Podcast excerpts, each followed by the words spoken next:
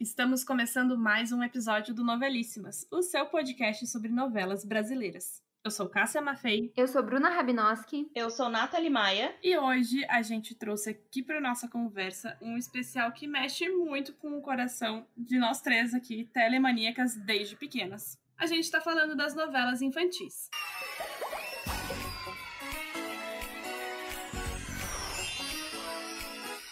Não há como negar que criança é um público fiel. E para nós aqui no Novelíssimas, que tivemos toda uma infância nos anos 90 e com pouco ou quase nenhum acesso à internet, a TV era a nossa caixinha de entretenimento. Recheada de produtos feitos especialmente para os pequenos na telinha, as novelas infantis ganharam um espaço especial nos corações e nas memórias afetivas de todos nós. E a gente aqui no Novelíssimas quer saber: novelas infantis são o passado ou o futuro da TV? Para isso, a gente vai relembrar um pouquinho a história das novelas infantis, os grandes sucessos e conversar sobre o que está rolando hoje. Bora falar sobre a primeira novela? Vocês sabiam que a primeira novela infantil produzida no Brasil foi Poliana? Mas calma aí, não é a primeira que veio na cabeça de vocês, não é no SBT. É uma versão da TV Tupi que foi ao ar em outubro de 1956. É bom viver quando se tem em paz o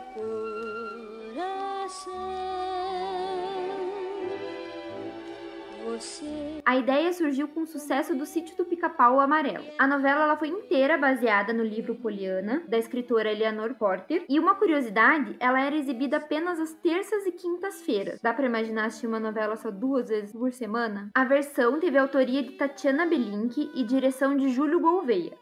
Contou com Verinha Darcy, Vilma Camargo, Amândio Silva Filho e Lúcia Lambertini nos papéis principais. Poliana foi a primeira telenovela também a ter uma sequência, Poliana Moça, baseada no livro Poliana Grows Up. E a gente achando que a Iris Abravanel estava inovando, hein? Mas a TV sempre se preocupou com as crianças? Os sucessos das novelas infantis seguiram ao longo do tempo. E aqui a gente vai citar algumas das novelas que encantaram gerações passadas. Já no tempo das histórias exibidas ao vivo e apenas duas ou três vezes por semana, diversos títulos foram levados ao ar entre os quais Peter Pan, Angélica e O Jardim Encantado. A primeira novela infantil brasileira de grande sucesso foi A Pequena Órfã, de Teixeira Filho, exibida pela TV Excelsior em 68 e 69. Agora eu tenho certeza. Você conheceu a minha filha. Vocês estiveram juntas no mesmo orfanato.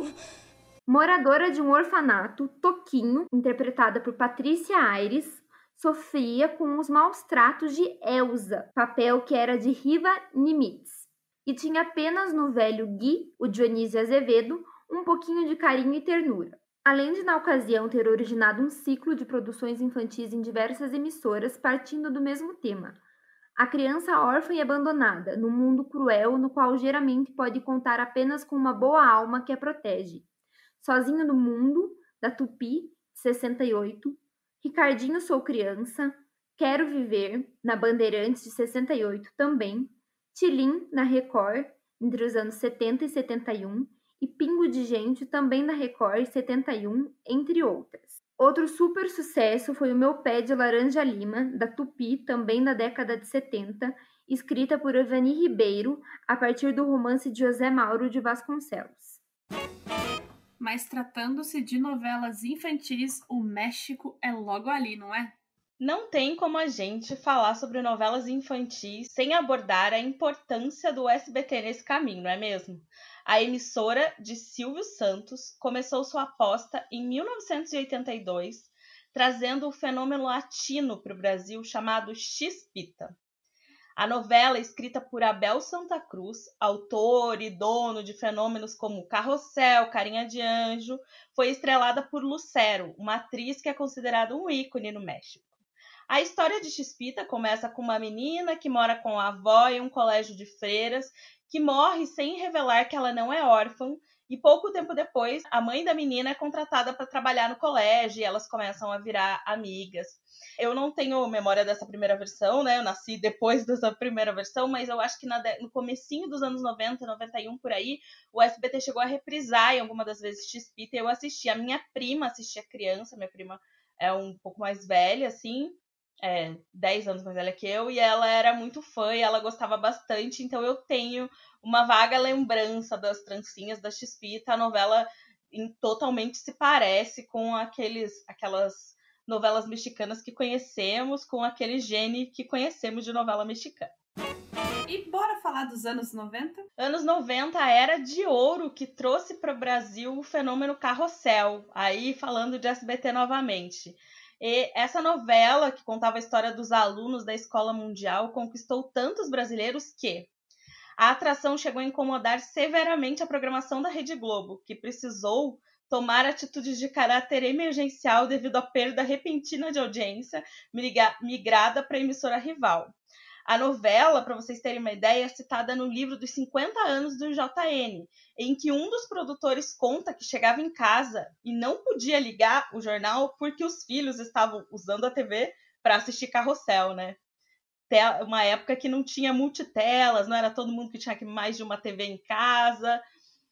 E aí, uma curiosidade maior ainda: em julho de 91, quando a novela estava no seu auge, o Cirilo e a Marcelina, que eram dois personagens super queridos, vieram para o Rio de Janeiro para serem atração internacional de uma grande exposição de filhotes de animais. E a participação deles foi anunciada em comerciais da Globo e do SBT. Só que aí, quando era exibido na Globo, os rostos deles todos eram tapados por sombra, porque a Globo se recusava a expor a imagem dos, dos atores, né, que faziam parte da novela da emissora rival. Eu também, a primeira versão de O Carrossel passou em 91, mas também teve alguma reprise ali entre 93 e 94 que eu super assisti, eu chorava todo o último capítulo quando a professora Helena se despedia dos alunos e falava que não ia mais dar aula para o segundo ano. Era uma coisa enlouquecida. Então, anos 90 é uma, um grande marco, né? E aí a gente pode colocar aqui também uma menção super honrosa para os anos 90, falando da importância do Castelo Ratimbum, né?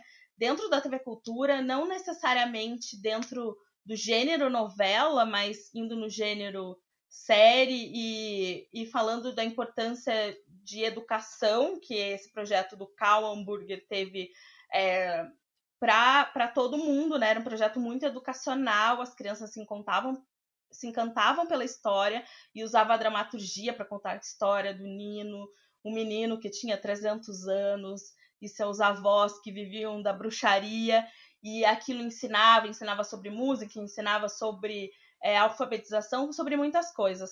Castelo Ratimun é tanto um fenômeno que 20 anos depois, 25 anos depois, ele continua sendo super lembrado. É, a gente teve exposições no MIS em São Paulo, no CCBB no Rio de Janeiro. A exposição do MIS foi a mais vista do ano, foi a mais compartilhada nas redes sociais. Eu tive tanto na exposição de São Paulo, Memorial da América Latina, quanto na abertura do CCBB do Rio. Fiquei quase três horas para entrar na exposição.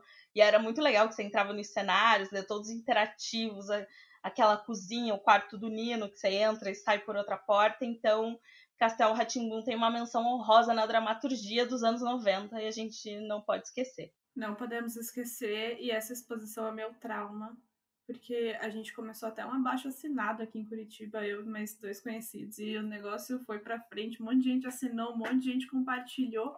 Só que a exposição era muito complicada para levar para outros lugares, tinha que ter toda uma, uma logística especialzinha assim, e acabou não rolando de ir para Curitiba e eu não consegui viajar para visitar. Mas enfim, né? Vamos falar então da era de ouro das novelas infantis? O SBT ele também é responsável por outros grandes sucessos da memória afetiva de toda uma geração no fim dos anos 90. No diário de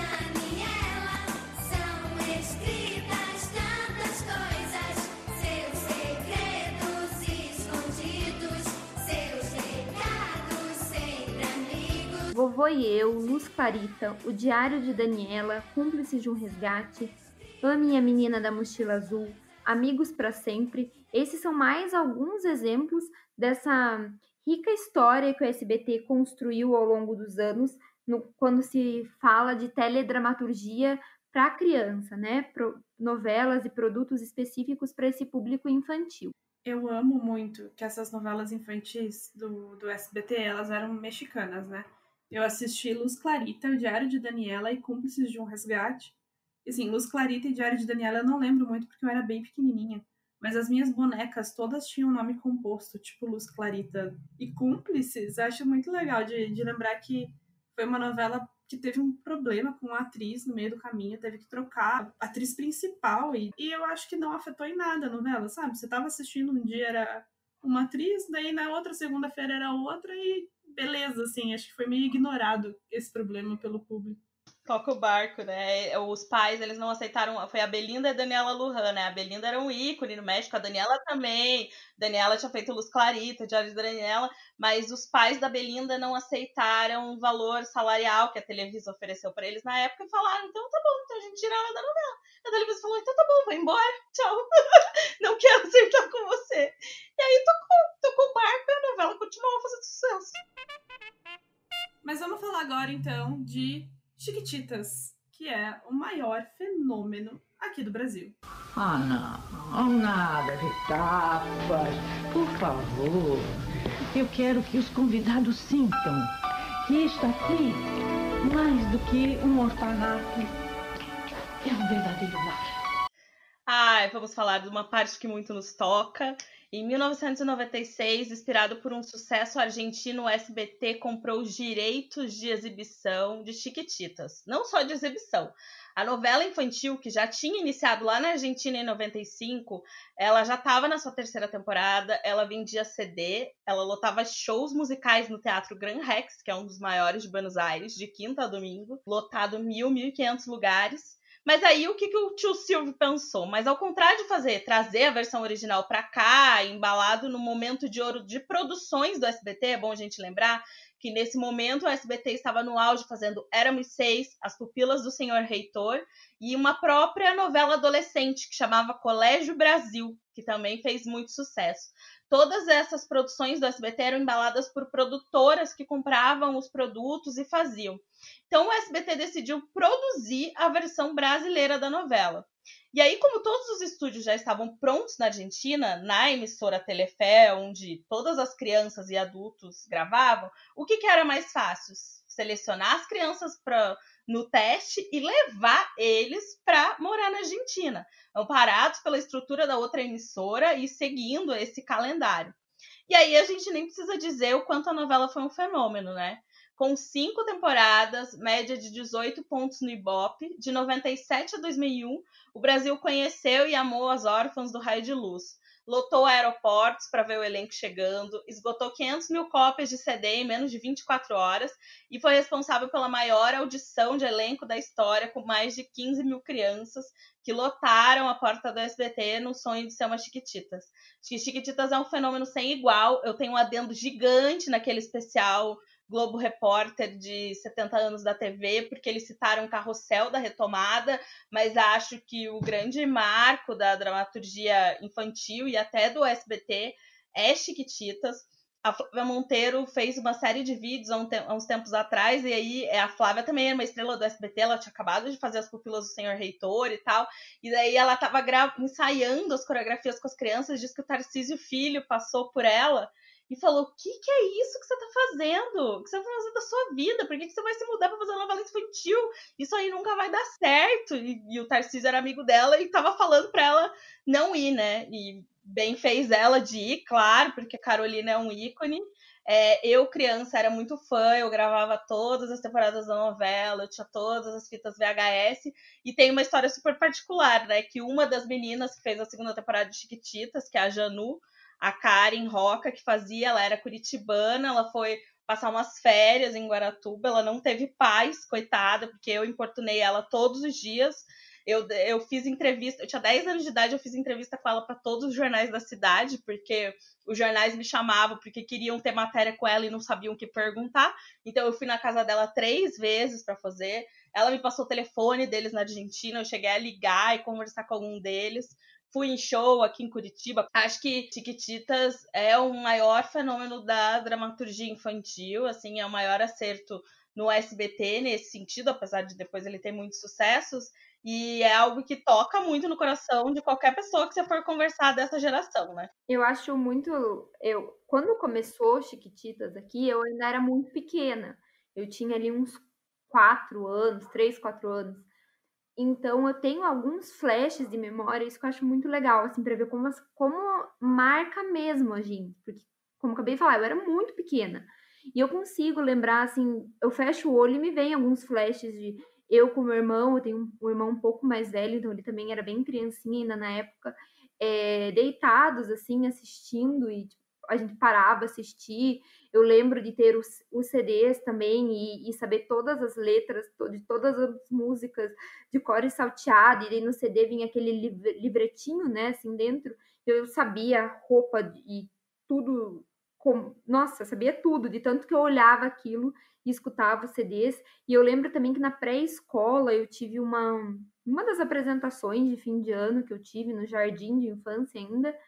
Também é, era uma roupa assim toda baseada no, na, roupa, na roupa de Chiquititas, e porque realmente era um fenômeno que extrapolava a, a questão de televisão e, e assistir em casa, tomou realmente proporções muito grandes e eu também concordo, eu acho que é o principal produto aí que a gente fala aqui no Brasil de novela para criança e não não teve desde então algo para bater algo nessa profundidade, nessa expressão.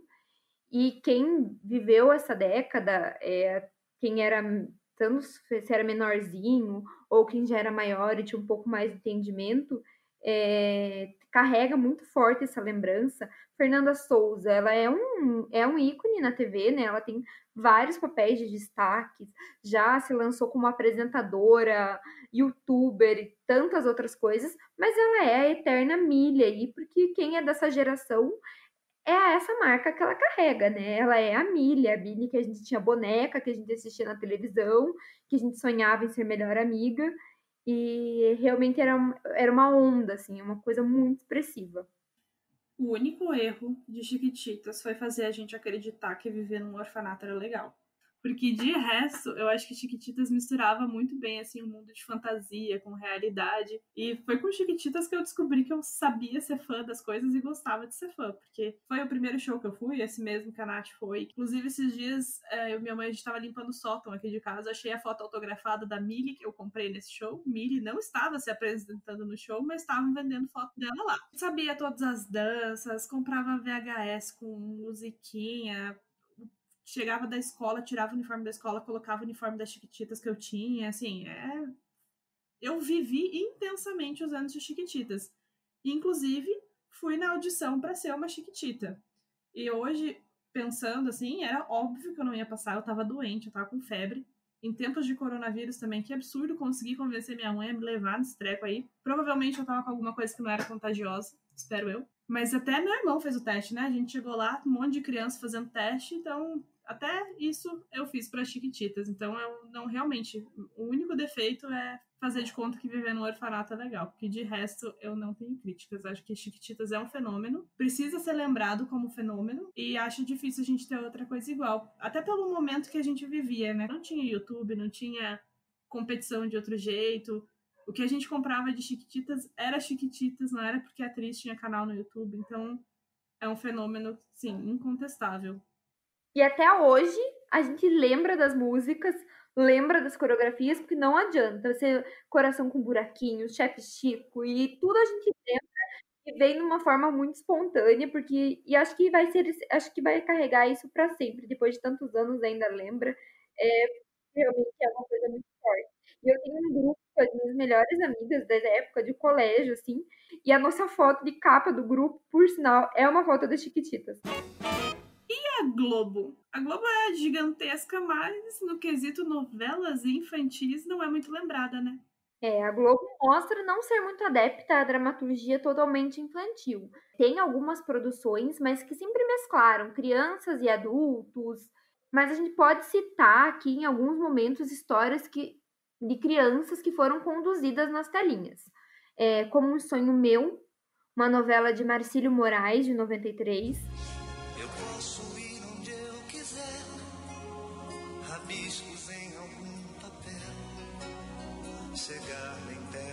Das estrelas e tocar no céu. Era uma vez história de Walter Negrão, e aí até uma polêmica. É, alguns lugares há novelas classificadas como infantis, é, é o caso de Meu Pedacinho de Chão, Vamp, Beijo do Vampiro, mas muitos estudiosos consideram elas numa outra categoria, uma novela lúdica, que não necessariamente quer dizer infantil. A verdade é que emissora na década de 90 apostava sim em programação infantil pela manhã, é, que continham histórias e esquetes como Caça-Talentos, Bambu Luar, Turma de Didi nos domingos, mas nas novelas sempre preferiu por essa mescla de adultos e crianças. Tanto que quando o Gloob estreou aquele canal da Globosat em 2012 e colocou no ar Gabi Estrela, muitos lugares consideram a primeira novela infantil direto na TV a cabo. E eu acho isso engraçado mesmo, a Globo é, ela é super consolidada quando a gente fala em novela, né, aqui no Brasil. A Globo, acho que é primeira primeiro canal que aí vem em mente. Mas tem muito essa questão mesmo, né? Eles devem ter muitos estudos, enfim, porque ele não tem nada na programação muito forte para criança. Mas se você pensa nos anos 90 que faziam tanto sucesso esses produtos voltados para o público infantil, pega o SBT ali bombando com essas produções, às vezes eu me pego pensando, né, como que nunca investiram em uma uma novela só para esse público. Eu adoro essas novelas, como o Beijo do Vampiro. Eu era criança e eu me identificava muito assistindo, achava muito legal, mas é isso que a gente falou, não é necessariamente uma novela para criança, né? E a gente nem tá tentando intitular elas aqui como isso. Mas acabava que isso acabou conquistando um público mais infantil. Também, se você pega as pessoas dessa geração, é muito engraçado. Assim, na internet, muita gente pede o reprise, para pedem para colocarem no Globoplay, porque também mexe muito com o imaginário, mas ficou sempre faltando aí uma, uma produção inteiramente, exclusivamente dedicada ao público infantil. E é muito louco pensar que, tipo, por exemplo, Sonho Meu, uma novela que foi gravada em Curitiba, né, onde estamos fisicamente. Já contei, acho que essa história aqui outras vezes, que eu tava passando. Eu vim para Curitiba, não morava aqui ainda, e vi uma gravação na Rua 15. Mas é, eu tenho várias amigas que foram no show final de encerramento de Sonho Meu, que foi com a Xuxa e com o Marcelo Augusto na Ópera de Arame. Então, quer dizer, foi um show lotado de crianças. Então, a Globo também é, no começo se apropriava um pouco desse público, apesar da novela não ter sido inteiramente infantil, chegaram a fazer um show especial para gravar o último capítulo da novela com a Xuxa, que era o maior ídolo infantil da década de 90, né? E ela que fazia, assim como era uma vez, a abertura de Sandy Júnior, que também eram os ícones da infância, é, então eles também podiam ter se apropriado mais, né, desses recursos, já que também fizeram sucesso. Tava na mão deles e eu acho que a Globo dá muita mancada com isso, porque eles não têm nada voltado para o público infantil agora. Antes, até, como vocês comentaram ali, tinha alguma coisa pela manhã, mas agora não tem nada. E aí eles querem pegar o telespectador com malhação. E a própria malhação, as últimas malhações que tiveram, eu acho que elas estão até saindo um pouco daquele roteiro um pouco mais jovem, assim, infantilizado. Eles estão tratando os temas de uma maneira um pouco mais bem trabalhada, assim, não é só um, um, casal e uma vilã tentando separar os dois. Ou... Então eu acho que a Globo dá uma mancadinha, assim. Eles devem ter os seus motivos, talvez comercialmente não seja interessante mesmo, mas eu acho, acho chato. Queria ter novelas infantis na Globo. Globo não quer, tem quem queira, né? E o SBT retornou em grande estilo com as produções infantis. É isso mesmo. Em 2011, o SBT veio com o anúncio que ia produzir o fenômeno mexicano Carrossel. Entre duendes e fadas, a terra encantada espera por nós. Abra o seu coração na mesma canção, em uma só voz ao invés de passar a versão mexicana, como fez outras vezes, e abrir uma nova produção. E aí todo mundo ficou super curioso e em 2012 ele levou ao ar um dos seus maiores sucessos de dramaturgia nessa retomada. A Escola Mundial ganhava ares brasileiros e já conhecidos, né? Cirilo, Maria Joaquina, Valéria, os personagens que já encantavam os pequenos. E aí, a professora Helena agora era vivida pela Rosane Mulholland e adorada pelas crianças. E a novela revelou para o público o fenômeno, a estrela infantil Larissa Manuela. A audiência de Carrossel chegou a alcançar em determinadas regiões 20 pontos de pico. Com a já veterana, com pouca idade, né, Maísa, e outras crianças, a novela rendeu dois filmes, um spin-off chamado A Patrulha Salvadora e milhares de produtos como CDs, DVDs, shows e até musicais. O SBT não embarcou só nesse sucesso de Carrossel, mas em outras produções de grande sucesso, fazendo um remake em seguida da Dourada Chiquitita e do sucesso vivido por Belinda, cúmplices de um, de um resgate, que foi vivido pela Larissa Manuela, que fez as gêmeas Isabela e Manuela. E aí, em 2016, 2017, explodiu o furômetro com Carinha de Anjo, e depois colocou no ar sua primeira produção baseada somente de um livro, quer dizer, não era adaptado de uma novela. As Aventuras de Poliana. Os números de audiência e os sucessos dos atores nas redes sociais comprovam que esse formato é um formato certo para o SBT e que dá muito certo, assim.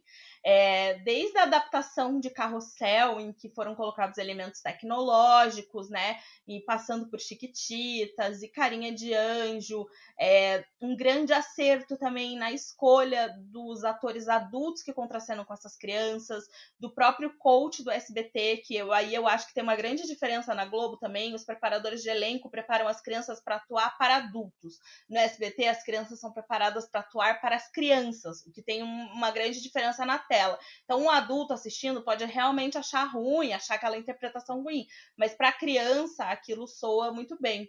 E a Iris Abravanel tem uma equipe super nova, super jovem que trabalha com ela, antenada também nas coisas que estão acontecendo para colocar elementos dentro da trama. Então você vai ter lá a participação de youtuber num capítulo, coisas que são referências das crianças, né?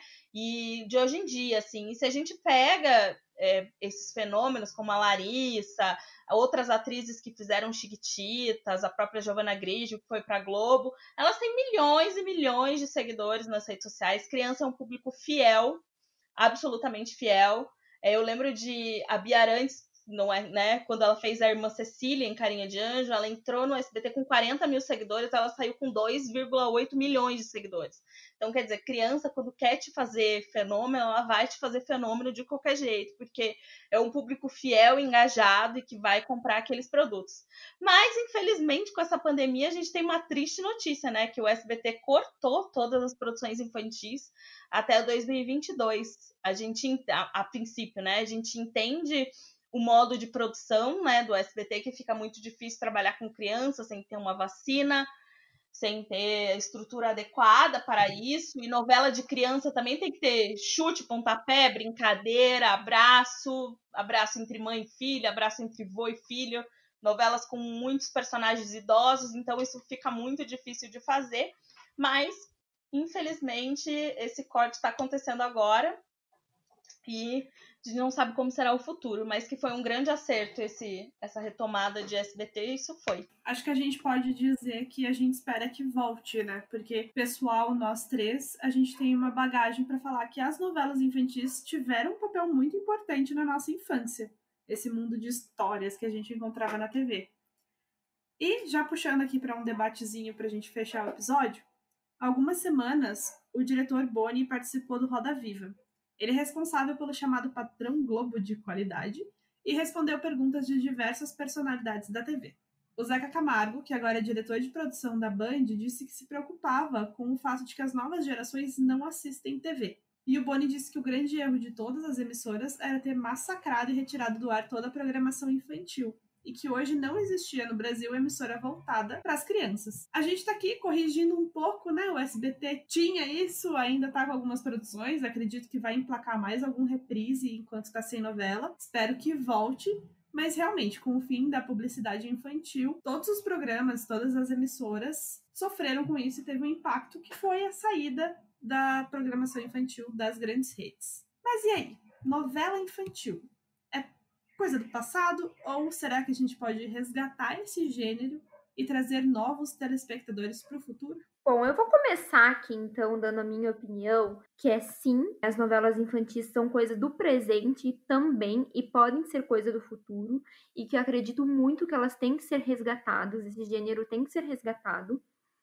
E eu ilustro isso com uma matéria que saiu aí nos últimos dias é, do Ricardo Feltrin no UOL, que ele trouxe a partir de dados socioeconômicos que ele obteve na coluna dele, provando que o Brasil ainda pode ser chamado do país da TV aberta. É, muita gente fica decretando né, o fim da televisão, que é, é só internet, mas essa não é a realidade de fato. Às vezes é a realidade do círculo que a gente vive, mas não falando do país como um todo. São cerca de 25 milhões de lares sem TV por assinatura e nem sequer internet residencial. 25 milhões de lares já é muita coisa. Se a gente puxa por pessoas, é cerca de 80 milhões de pessoas. Seria aproximadamente um país do tamanho da Alemanha. Então pensa, é muita gente que não tem TV assinatura ou nem sequer internet na casa. Isso não a coluna não trouxe, mas a gente aqui conversando, instigando, quanta dessa parte não pode, não deve ser criança? E quantas crianças assistir a televisão aberta é a única diversão, é o único momento que elas têm de ter um conteúdo, de ter um entretenimento, de se desligar às vezes de uma rotina difícil. Então a importância disso, a gente até que cresceu numa geração que a internet não era assim, né? Não era fácil, dinâmica e como agora. E como era importante para a gente assistir televisão? Como a gente assistia esses canais da TV aberta, acompanhava? Isso com certeza faz muito sentido ainda para boa parte da população e boa parte das crianças. Então eu acho que tem público que tem potencial e que os canais, as emissoras de canal aberto têm sim que investir no formato e construir conteúdo bacana que com certeza vai agregar aí para muitas crianças. Eu concordo. Eu acho que a pandemia provou muito isso também, porque o que a gente viu de aula tendo que ser transmitida por TV, é, aqui no Paraná, pelo menos, a gente pode falar que tanto a rede estadual quanto a rede municipal de ensino criaram canais para passar as aulas, porque só pela internet não estava chegando em muitos dos alunos. E eu acho que hoje é uma bobeira até você pensar só em publicidade no intervalo como uma forma de viabilizar financeiramente um produto infantil. Acho que a internet complementa isso quando a gente vê que os atores ficam famosos, que começa a rolar uns publis de outros de outras formas e até mesmo os produtos derivados. O que tem de de criança comprando a, o que elas veem na TV. Em 2013, quando estava a transição ali de carrossel para Chiquititas, eu fui dar aula de balé para uma turma de crianças. Eu já dava aula de balé antes, mas eu nunca tinha trabalhado com criança. E eu lembro que quando eu entrei na escola, que eu buscava minhas aluninhas na sala de aula e levava para a sala de dança, tinha assim, 50% das meninas estavam usando um tipo de tiara no cabelo. E eu parei, olhei e falei, gente, que tiara é essa? Aí eu fui pesquisar e era a tiara da personagem da Maísa, Valéria, do Carrossel. Então, assim, a criança, ela tem esse apego com isso. E aí foi super legal que eu tinha guardado meus CDs das Chiquititas, e quando Chiquititas começou, eu levei as músicas das Chiquititas pra aula, e as meninas ficaram loucas, porque não tinha ainda, não, não tinha, ninguém tinha soltado gravação ainda da, da nova versão. Não estava disponível em Spotify, em lugar nenhum, assim. Então, meus alunos ficaram doidas porque eu já tinha as músicas. Então, ali eu senti que se criar alguma coisinha que for bem feita, vai ter público. Como a Bru disse, pessoa que ainda depende da TV para se entreter, tem. E eu acho que tem outros modos da gente conseguir financiar isso para viabilizar um projeto bem feito para esse público. Não, muito legal isso que vocês falaram, e, e, acho que é bem isso, e tem uma questão de formação de plateia mesmo, que é uma questão de reclamação do teatro, né? Assim, por que, que adulto não vai ao teatro? Porque criança, aquele adulto não foi ao teatro. Porque as peças infantis são um pouco valorizadas, é, não vão nas escolas como deveriam. E a TV é a mesma coisa. É, não tem como a Globo capitanear um adolescente para ver Malhação se esse adolescente nunca clicou na Globo para ver nada antes. Então, assim, ele vai ter uma relação ali com aquele canal se ele fizer isso criança, igual a gente teve. Igual a gente, né, entrava para assistir o Bambu lá da Angélica, Caça-Talentos, é, para ver o Beijo do Vampiro quando passava. É, a TV aberta tá aí para ser meio que para todos os públicos, para ter, vai ter o The Voice mais idosos, é, então, assim, não é só de programas de reality, como The Voice Kids, mas de pensar a dramaturgia de uma forma de entreter as crianças E isso que você falou da publicidade, acho que é um, um, grande marco. Assim, você olha as meninas de Chiquititas, elas têm 5, 6 milhões de inscritos nos canais delas de YouTube. Essas meninas é, poderiam tranquilamente trabalhar de uma forma conjunta de pensar uma publicidade por pedagogos, por psicólogos, que poderia beneficiar a TV também de algum jeito, de alguma maneira. Hoje em dia não tem, né? A gente viu o caso da Vivi Guedes lá, que foi a, a, a, primeira gestão de marcas que usou a personagem para falar no intervalo, né? E a Globo fez super um anúncio publicitário há pouco tempo que quer fazer isso em todas as novelas, que isso é o chamariz para o futuro. Por que não pensar numa forma diferente de impactar as crianças, é, com regulamentação, que é o que o CONAR pede, mas usando as redes sociais também para chegar em, em, alguns lugares, essas meninas interagem em redes sociais, as crianças são um público fiel. Então, aí no futuro, quando chegar lá na hora da malhação, você já vai ter esse adolescente conquistado.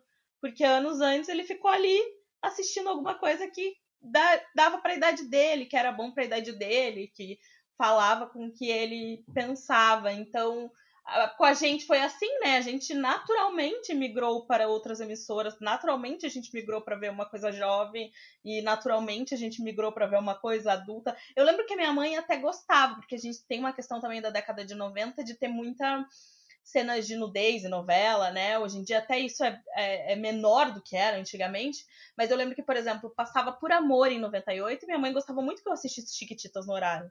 Porque ela não achava que eu, com 8, 9 anos, fosse adequado assistir por amor. Então, é, os pais gostam, né, de deixar a criança tranquila ali no conteúdo. Então, se isso é um aprendizado, eu acho que seria como engajar esses telespectadores para o futuro. Eu só queria fazer mais um, um, comentário. Como é importante, que nem a gente frisou, né? Hoje em dia o Conar fica mais de olho nisso, mais atento. Antigamente era um pouco diferente. Mas como é importante você fazer o conteúdo para o público. Não ser só uma adaptação, tipo, ah, essa novela ela é mais cômica, mais leve, criança pode gostar. Tudo bem, pode gostar, mas é importante um conteúdo para esse tipo de público. É, por exemplo, eu, eu acho que eu estava na primeira série, então devia ter uns sete anos. E eu era super impactada pelo anel da Jade, aquele anel pulseira, tudo. Mas pensa, o Clone era uma novela das nove. Era uma novela com cenas fortes, era uma novela que não não podia acompanhar ela integralmente. Era um horário que eu também tinha que dormir, mas eu acabava, às vezes, assistindo os pedaços, tudo acabava sabendo quem era Jade, e, e aquilo me impactava de uma de alguma forma chegava até mim. E eu lembro que não era só eu, todas as minhas amigas com aqueles anéis e pulseiras e, e tudo que tinha direito na, na novela da Glória Pérez. Então, como é importante a gente pensar num produto para eles, que o conteúdo faça sentido para a criança, que ela possa assistir de forma integral e puxando ali para Globo. Puxa, quantos atores mirins bons que a Globo tem, que vive lançando aí nas novelas, bom sucesso, teve o caso da Valentina, tem e vai vários outros, a própria Mel Maia, quando eles lançaram em Avenida Brasil, que era super criancinha ainda. Então, assim, eu acho que eles têm, têm muito como fazer coisas legais e eu, eu esperava muito, pelo menos, assim, chegar com um produto deles aí para o público, como um teste, como um lançamento. Eu, teria, eu tinha muita curiosidade em saber como seria se a Globo apostasse nesse público, como que seria um, um produto deles. Eu acho que tinha tudo para ser sucesso. Eu tava pensando aqui agora que na nossa época ainda tinha um, fator extra que eu acho que agora a Globo até agravou, que emendava o filme da sessão da tarde em Malhação. Então, às vezes, você acabava migrando para a novela, mesmo que você não fosse super interessado, mas porque ah, você assistiu o filme e a TV ficava ligada, começou a assistir. E quando uma história é boa, se você começa a assistir, se assistiu uma semana, você vai querer saber o que acontece. Até quando não é tão boa assim, a curiosidade acaba te ganhando. E agora a Globo ela tem essa sequência de novelas que eu acho que essa questão de formação de plateia acaba quebrando um pouco. Porque se é uma, uma criança de 10 anos que vai assistir o filme da sessão da tarde, talvez ela não queira assistir Laços de Família hoje. E aí ela não vai emendar na malhação. Então é, é uma coisa que eu acho preocupante, sim, de, de futuro de público, de telespectadores e tal, porque é, é um buraco que tem. Assim, o SBT é saindo agora, a gente fica basicamente sem nada. Basicamente não, a gente fica literalmente sem nada. E a gente queria saber de vocês também. O que, que vocês acham desse cenário de novelas infantis hoje? Se vocês acham que as emissoras deviam investir mais nisso ou não, se acham que é bobeira e a gente tá viajando aqui. E conta lá pra gente se você acompanhou uma novela na sua infância e qual que foi. Esse episódio fica por aqui. Até o próximo. Tchau. Tchau. Tchau, tchau.